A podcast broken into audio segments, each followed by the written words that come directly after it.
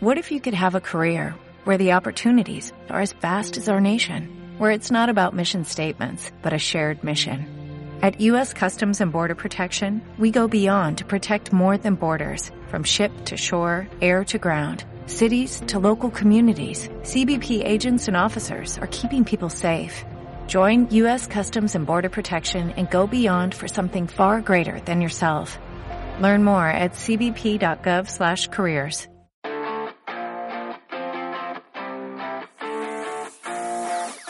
Bienvenidos al programa OCR Podcast. De la mano de Crosswork Entrenadores os presentamos el primer programa de podcast dedicado a las carreras de obstáculos, en donde hablaremos de entrenamiento enfocado a las OCR, de competiciones, de temas de actualidad y novedades en el mundo de las carreras de obstáculos. En fin, de todo aquello que os interese con el objetivo de aportar mi granito de arena a este apasionante deporte, que espero que siga creciendo y consolidándose como lo está haciendo hasta el día de hoy.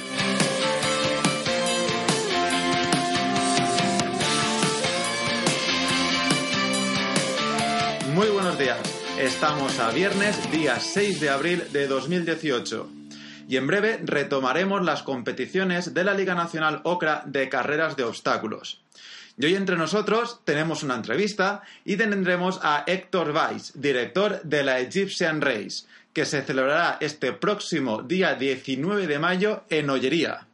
Héctor, más allá de organizar el evento Egyptian Race, es entrenador personal en deportes de resistencia, especialista en entrenamiento funcional, en HIIT y cross fitness, preparador físico para opositores de bomberos, cuerpos y fuerzas de seguridad del Estado, y además especialista en entrenamiento de suspensión, monitor de ciclo indoor, monitor acuático y socorrista. Muy buenos días, Héctor, ¿cómo estás? Hola, muy buenos días. Bien, encantado de pasar aquí un rato con vosotros.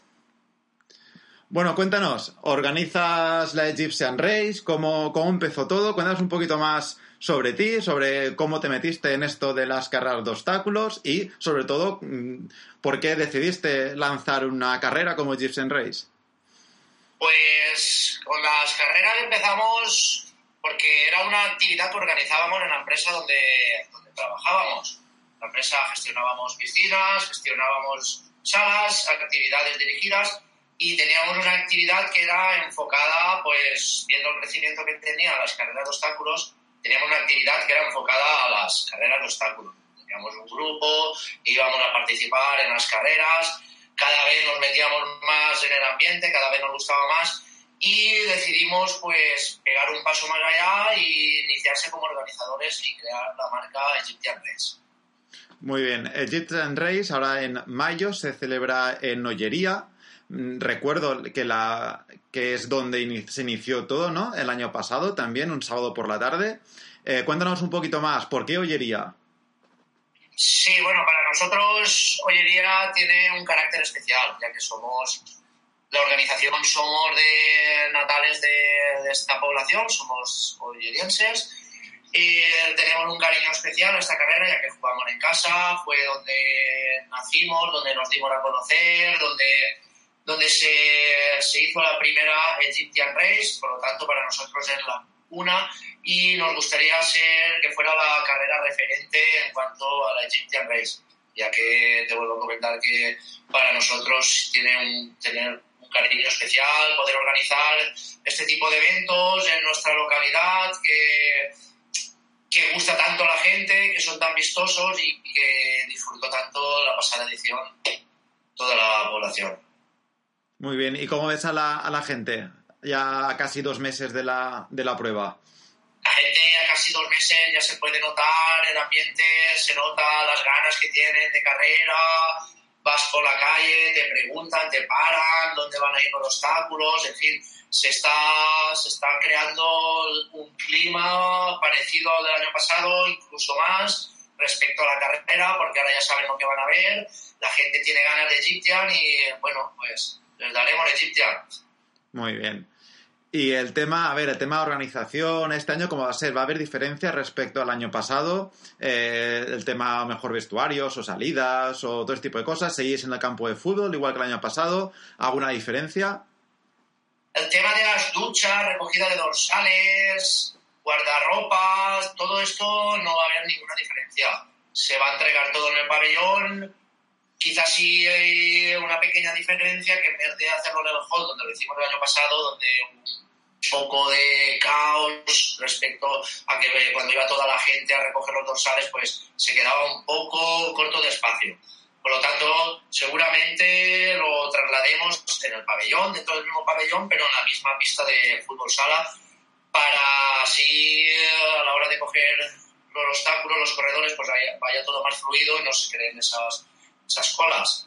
Respecto al circuito, sí que hemos hecho unas pequeños, unos pequeños cambios que desde nuestro punto de vista supondrán unas grandes mejoras. Hemos hemos quitado asfalto, hemos quitado unas calles principales donde transcurrían muchos coches para facilitarle también el tema a policía, protección civil, ya que para montar un evento de estos pues siempre tienes que contar con ellos, evidentemente, y eh, intentar hacerse la vida más fácil unos a otros. Además de que le restas, le restas asfalto, que es lo que eh, este público lo que intenta siempre evitar, pues le damos un poco de facilidad a la policía en tema de, en tema de facilitar y de, y de que todo salga perfecto el día de la prueba.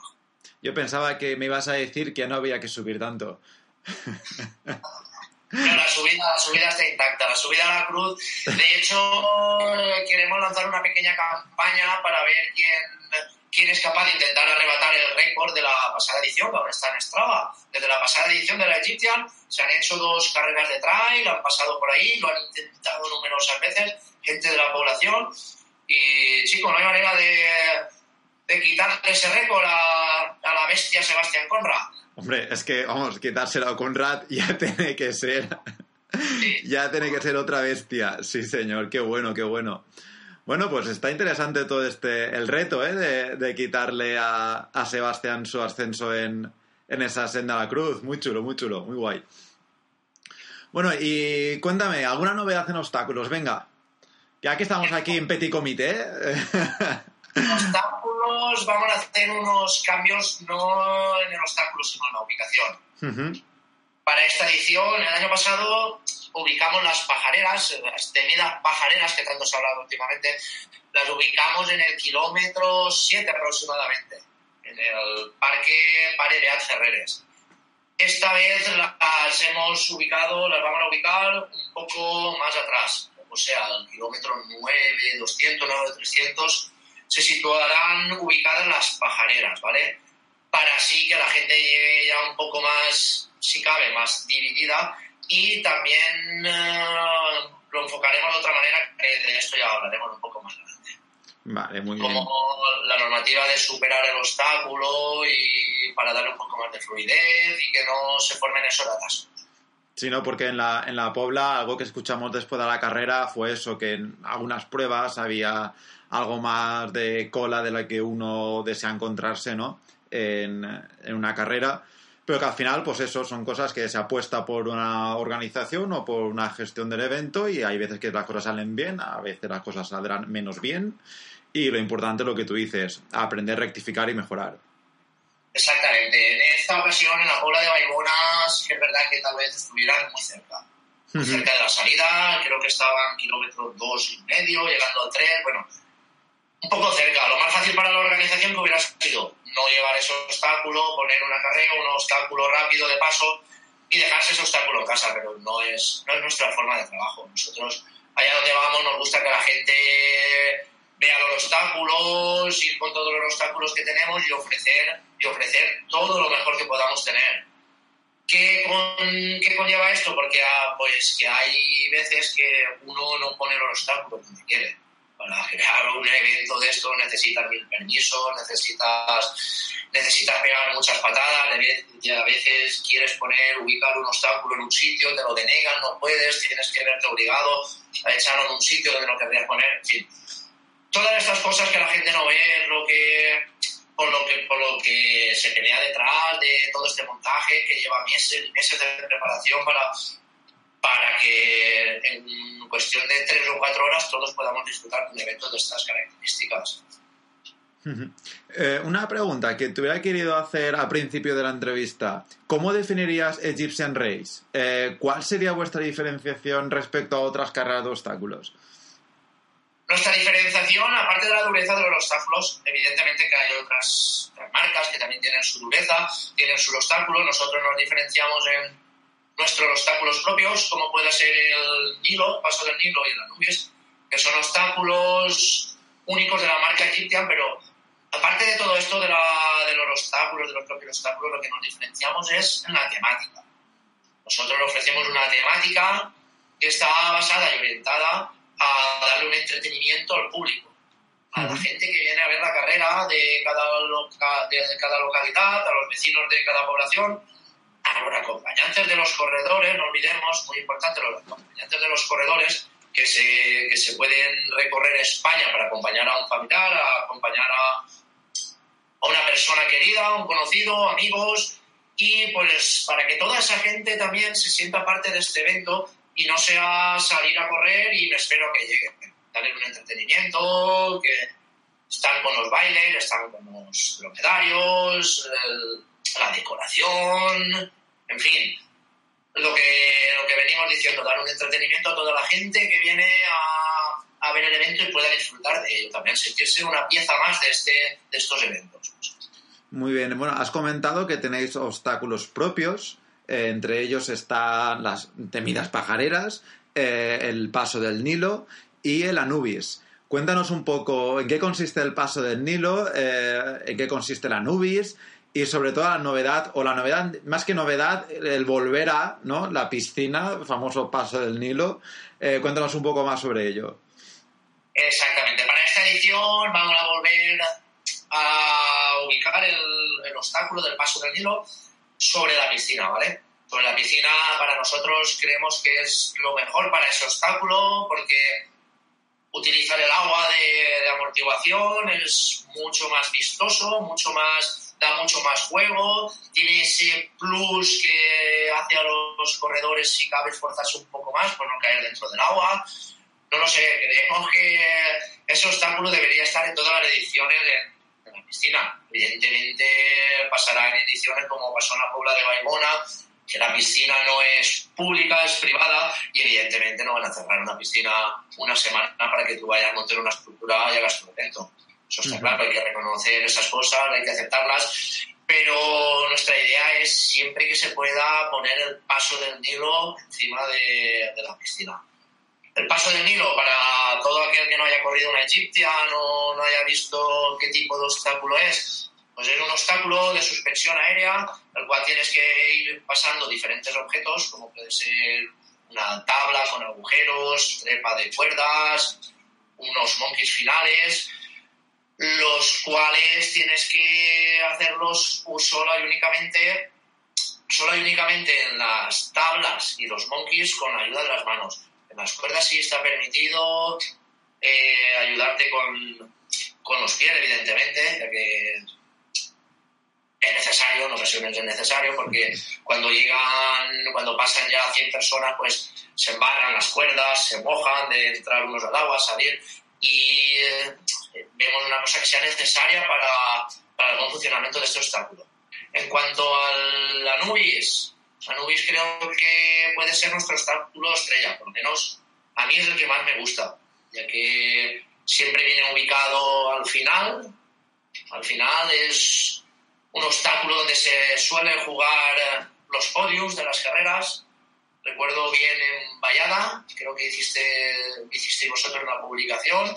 Habían ocho, ocho corredores en ese mismo obstáculo que cualquiera de ellos que pasara, estaban todos anclados, la, la cabeza de la carrera, que cualquiera de ellos que pasaba, pues era el, el vencedor, el teórico vencedor. Y para nosotros eso es la esencia de las 12 Rs. Totalmente de acuerdo. Es que justamente hice una publicación. más corre, siempre es el más completo. Correcto. Correcto, sí, recuerdo que hice una publicación justamente diciendo eso que no ganaba el que más corría, sino el deportista más completo. Y era una imagen que resumía a la perfección lo que tú dices, lo que es la esencia de las OCR. Exactamente, exactamente. Y a veces tú puedes ser muy bueno corriendo, puedes ser muy bueno en suspensión, pero no tener tu día. no tener tu día y venir una persona que teóricamente es inferior a ti, pero pasarlo todo la primera y ganar una carrera de, de tal dureza como en esta. Y eso es lo bonito de estas carreras. No siempre va a poner el que más gane, el que, no siempre va a ganar el que más corra, sino el que mejor esté ese día y el que mejor preparado llegue al día. Bueno, tú bien sabes que he estado participando en el Race desde Ollería, pasando por Muro de Alcoy, pasando por Vallada, pasando por La Pobla. He estado corriendo todas las carreras y una cosa que sí me he dado cuenta que habéis mejorado muchísimo y que cada vez siguen mejorando todas las organizaciones es el tema de la seguridad. ¿Cómo planteáis vosotros el tema de la seguridad de obstáculos, eh, dureza de los obstáculos a nivel de robustez del material, amortiguación y demás? Sí que es verdad que para nosotros, yo, nosotros siempre, yo siempre hablo de nosotros, nuestra organización. Yo no voy a meterme en lo que hagan los demás organizadores, ni voy a entrar a juzgar si lo hacen bien o lo hacen mal. Para nosotros es primordial la seguridad para los corredores. Nosotros nos hemos enfocado en que cada obstáculo que, que conlleve un peligro de caída, de que alguien pueda caer y y hacerse daño, nos hemos propuesto en poner colchones, poner balas de paja, asegurarlo de tal manera que por la caída no... A ver, que tú puedas arriesgar y caerte y caer una mala caída, eso no te lo va, no te lo va a curar un colchón, pero si un golpe, que te den un golpe fuerte con la cabeza, un golpe fuerte con la espalda, para nosotros ya te, ya te digo que el tema es un tema muy a tratar por nosotros, ¿vale? Y sí que es verdad que hemos mejorado mucho en ello. De hecho, en la Pobla de Baibona, no sé si os disteis cuenta, pero en cada obstáculo habían colchones por todas partes y en el que no habían colchones pues había balas de paja para, para amortiguar y creo que es la línea a seguir. Y de hecho nosotros como organización vamos a seguir en esa línea, dándole prioridad siempre a la seguridad del corredor y del, y del propio obstáculo. O sea, ser, si un corredor se cae, que tenga siempre un colchón o algo que lo amortigue debajo. Sí, efectivamente. De hecho, eh, si escucháis el podcast donde hablo de la crónica de la carrera Gibson Race en la Puebla de Baibona, lo que comento es que cuando una cosa que resaltaba mucho es cuando entrabas al recinto final, lo que veías era un mar de colchones en cada obstáculo. Entonces, efectivamente, como tú dices, dais mucha prioridad y para el corredor es de agradecer.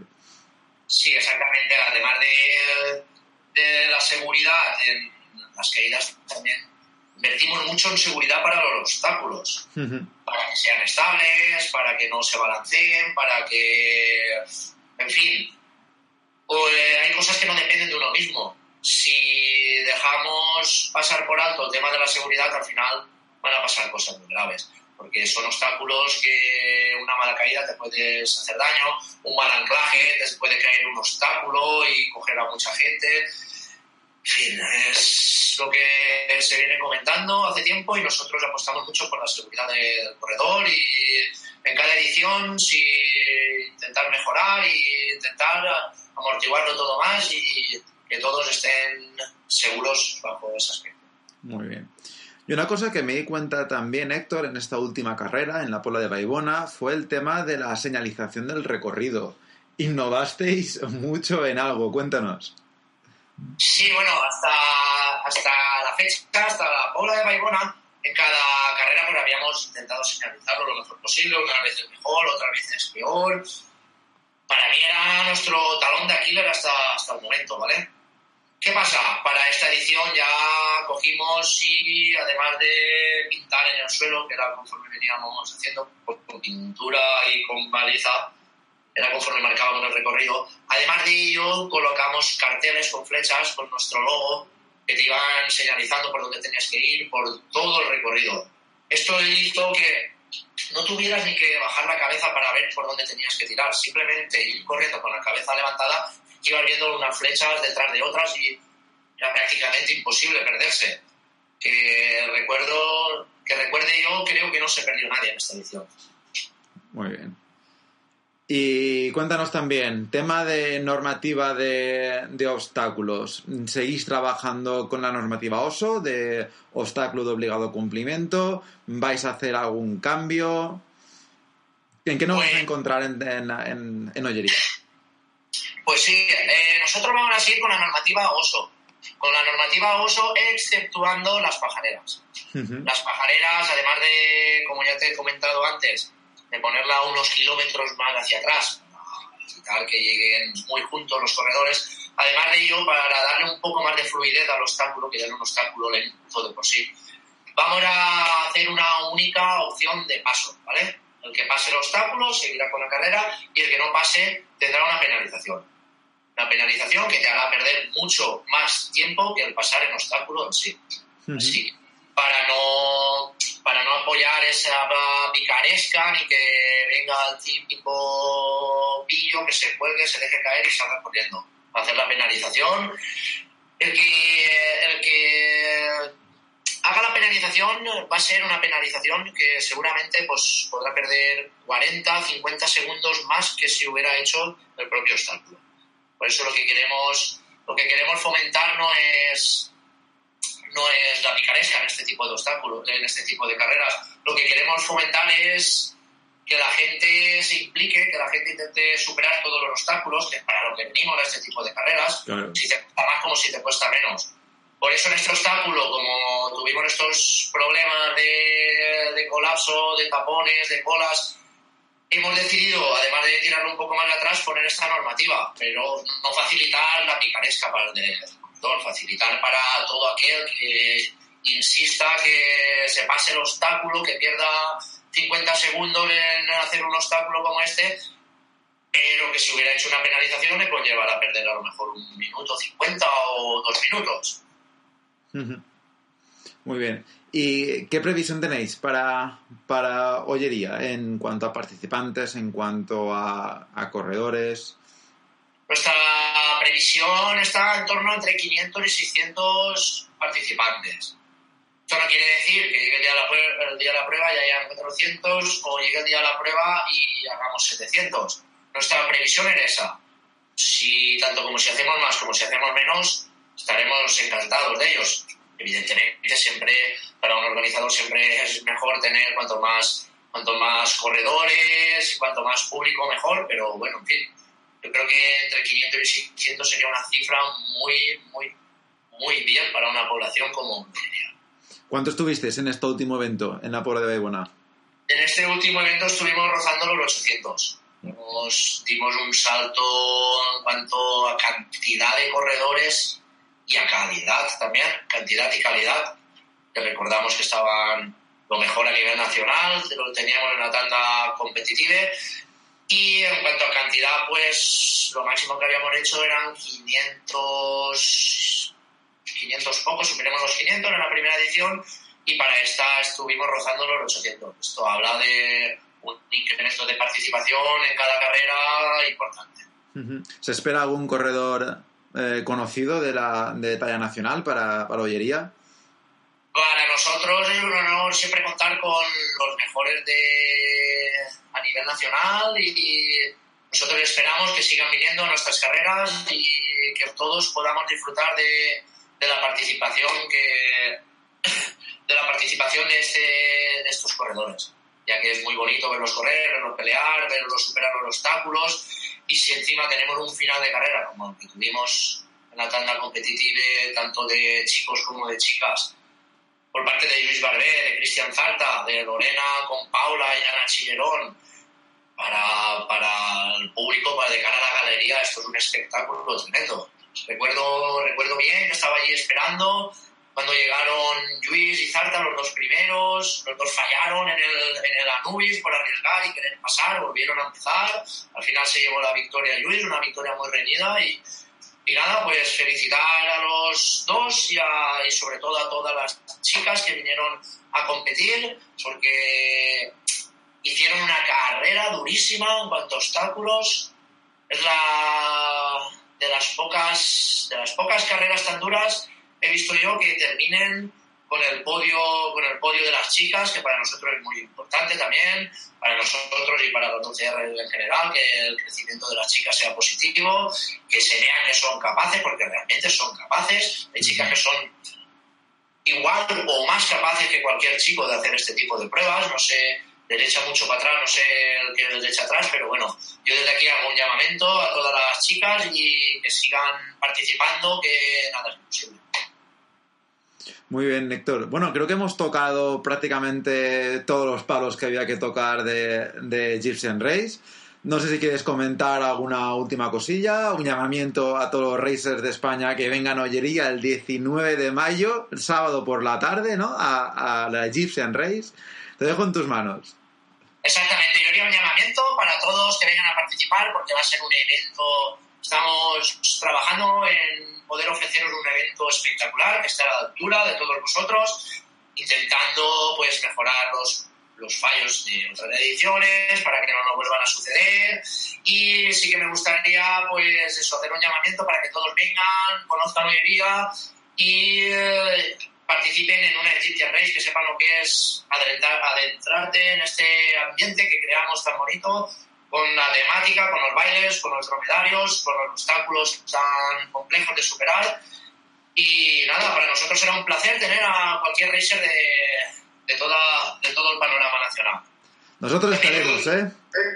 También me gustaría comentar una cosita. Nosotros aquí en la, hemos creado hace poco un grupo de recreación deportiva ¿vale? El cual a través de él pues se puede participar en las carreras, somos ya unos 25, 30, más o menos, cada vez va en incremento, es una población que está volcada en este tipo de carreras a raíz de, del año pasado que, que, nacimos, le gustó mucho a la gente. Y uh, me gustaría también animar, me gustaría también animar a toda la población a que venga y pruebe algún entrenamiento que seguro que le gustará este Por supuesto que sí. ¿Cómo se llama el, grupo de recreación? ¿Cuál es? El grupo de recreación deportiva se llama Egyptian Racers. Muy bien, fantástico. Y bueno, porque sea Sector que nosotros estaremos, ¿eh? ¿eh? El equipo Crosswork estará, yo personalmente estaré, así que ahí, ahí nos veremos y ahí, ahí lucharemos. No esperaba menos de vosotros y sí que quería felicitarte y darte la enhorabuena por el crecimiento que has tenido el año pasado a este. Gracias. Eh, consiguiendo podiums por parejas, en starter. Eso habla de que estáis haciendo las cosas muy bien y os animo a que continuéis en esa línea. Muchas gracias, Héctor. Bueno, un placer tenerte en este canal de podcast. Muchísimas gracias, Héctor. A vosotros. Un saludo. Y ya sabes, si te gusta este canal de podcast, no te lo quedes, compártelo y ayúdame a que poco a poco llegue a más gente. Muchas gracias por vuestros comentarios y me gustas en iVoox y por vuestras valoraciones 5 estrellas en iTunes. Nos escuchamos en el próximo episodio. Hasta entonces, muy buenos días.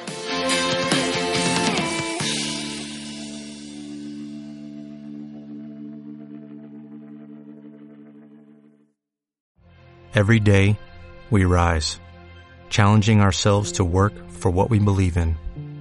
At U.S. Border Patrol, protecting our borders is more than a job, it's a calling.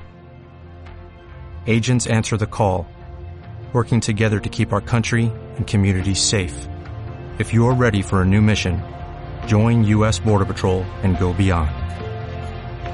Learn more at cbp.gov/careers.